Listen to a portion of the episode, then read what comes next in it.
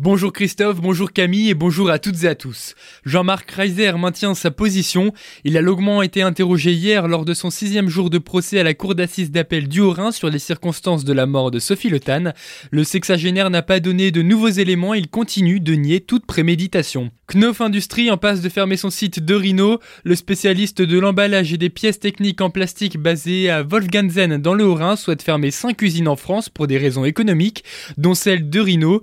Et ce sont 27 emplois qui sont menacés, mais 52 nouveaux postes seraient créés au sein du même groupe sur le site de Schweighouse-sur-Moder à une heure de route. Les mesures préventives contre les départs de feu prolongés dans le Bas-Rhin, en partie à cause des conditions météorologiques et de la sécheresse touchant le département, il reste interdit jusqu'au 5 juillet les feux festifs ou les barbecues, les feux de la Saint-Jean où l'usage et le tir de feux d'artifice et le lâcher de lanternes volantes équipées de flammes.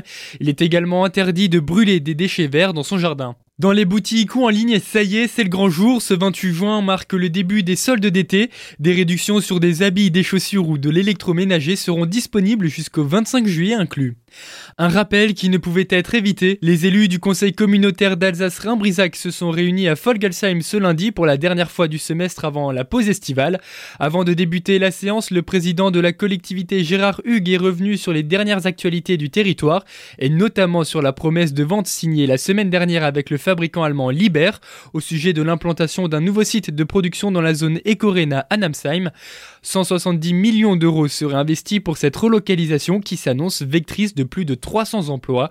Cette implantation correspond à différents enjeux de la communauté de communes, comme l'explique Gérard Hugues au micro de Solène Martin. Pour le territoire, c'est bien sûr c'est un plus. En plus, euh, c'est une entreprise que qu'on connaît, qui est respectueuse de, tout l'environnement. On avait quatre axes de développement sur notre projet territoire, donc post-Fessenheim. Hein, c'est effectivement la recherche d'emploi, la fiscalité, la mobilité, donc on en a beaucoup parlé, mais également la transition énergétique et effectivement le fait de rentrer dans des, occupations à valeur ajoutée. Donc euh, c'est effectivement, je crois, qu'on coche toutes les cases avec cette implantation de Liber sur notre territoire. Ce que j'ai beaucoup insisté sur le travail partenarial qui a été mené pour arriver quand même à partir d'un projet territoire qui était signé en 2019, février 2019, 2019, on est en 2023, d'arriver quand même dans un délai relativement rapide à cette concrétisation. Mais en même temps, je suis très positif pour l'évolution de notre territoire, dans la mesure où effectivement il y a d'autres projets derrière, il y a d'autres entreprises qui nous ont demandé des solutions d'implantation. On est plutôt dans un bon mouvement, un mouvement positif, et j'espère que ça portera et ça permettra de continuer à bien investir. Au sujet du conseil communautaire, les projets de mise en place d'une plateforme de covoiturage et d'une convention pour le bien-être animal ont marqué l'ordre du jour de cette séance.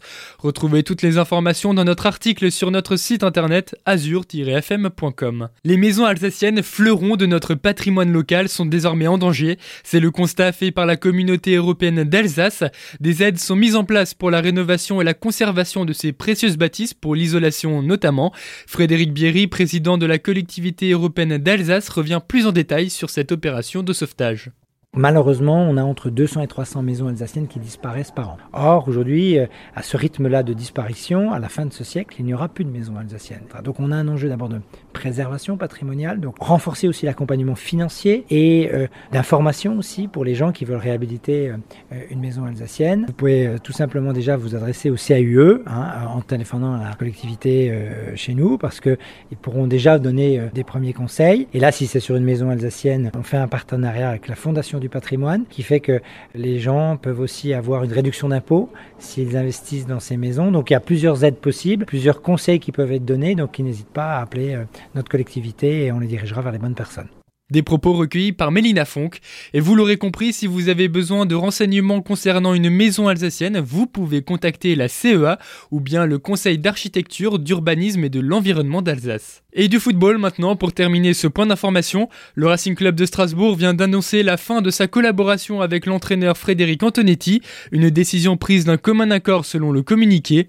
Le technicien corse était arrivé en Alsace en mois de février dernier avec une seule et unique mission, maintenir le club en Ligue 1, une qu'il a su accomplir. Et dès à présent, je vous laisse avec la matinale de Christophe et Camille juste après la météo.